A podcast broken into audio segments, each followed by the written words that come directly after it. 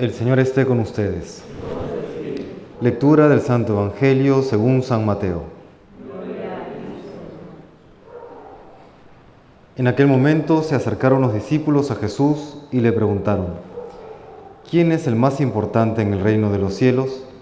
Él llamó a un niño, lo puso en medio y dijo, os aseguro que si no volvéis a ser como niños, no entraréis en el reino de los cielos.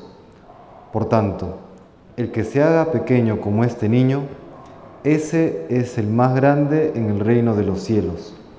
El que acoge a un niño como este en mi nombre, me acoge a mí. Cuidado con despreciar a uno de estos pequeños, porque os digo que sus ángeles están viendo siempre en el cielo el rostro de mi Padre Celestial. ¿Qué os parece? Suponed que un hombre tiene cien ovejas. Si una se le pierde, no deja las 99 en el monte y va en busca de la perdida, y si la encuentra, os aseguro que se alegra más por ella que por las 99 que no se habían extraviado. Lo mismo vuestro Padre del cielo, no quiere que se pierda ni uno de estos pequeños. Palabra del Señor.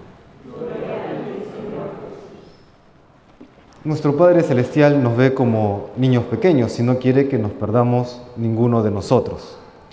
La pregunta sería, ¿estamos nosotros correspondiendo de la manera que nuestro Padre Dios espera o estamos cayendo en la autosuficiencia, que es de hecho la gran tentación del mundo moderno?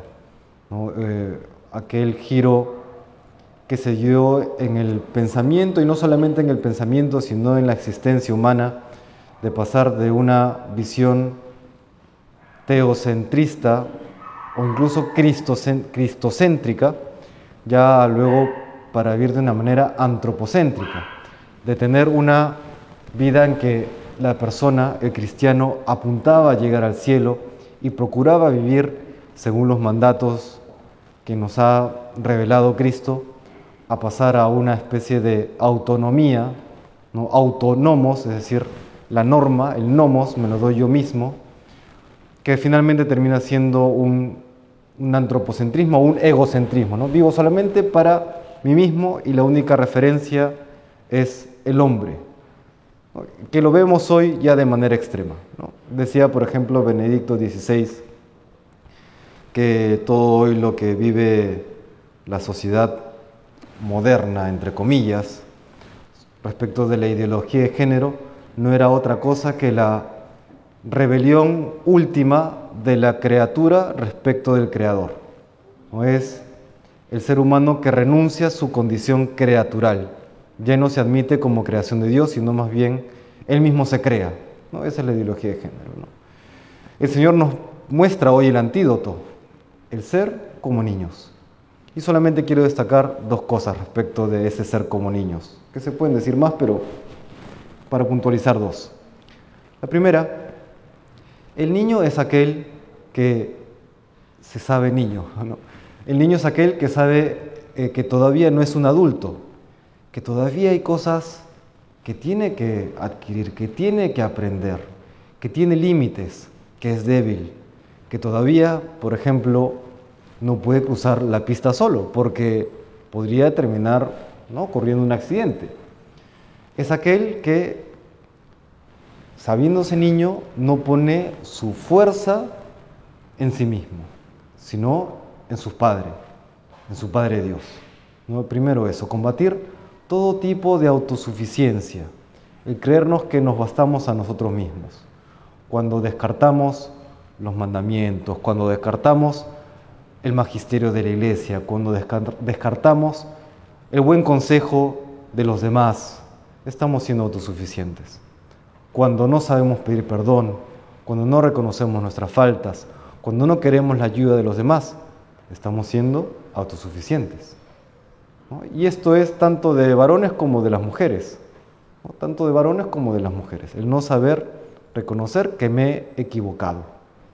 Esa autosuficiencia nos aleja de Dios, porque el autosuficiente no pide ayuda, confía solamente en sus propias fuerzas. Y entonces nos ahogamos solitos.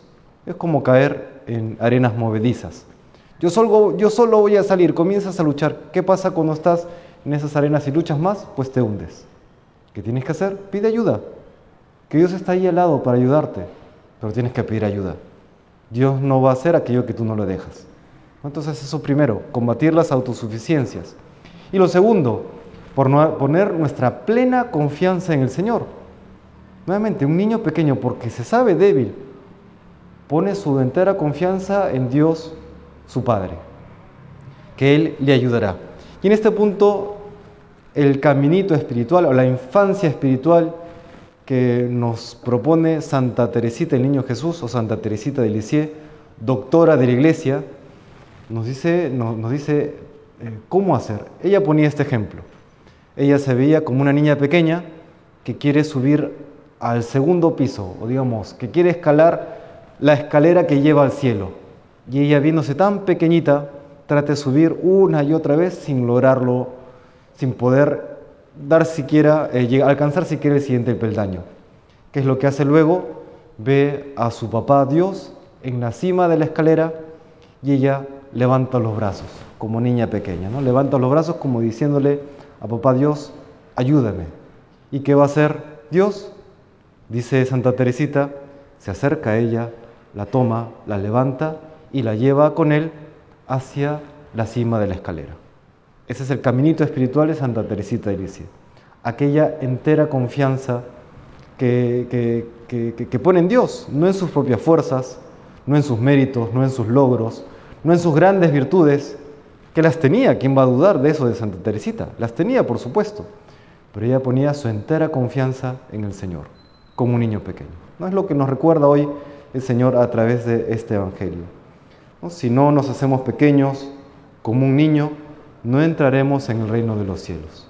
Combatir entonces a las autosuficiencias y poner nuestra entera confianza en el Señor. Se lo pedimos al Señor con sencillez de corazón.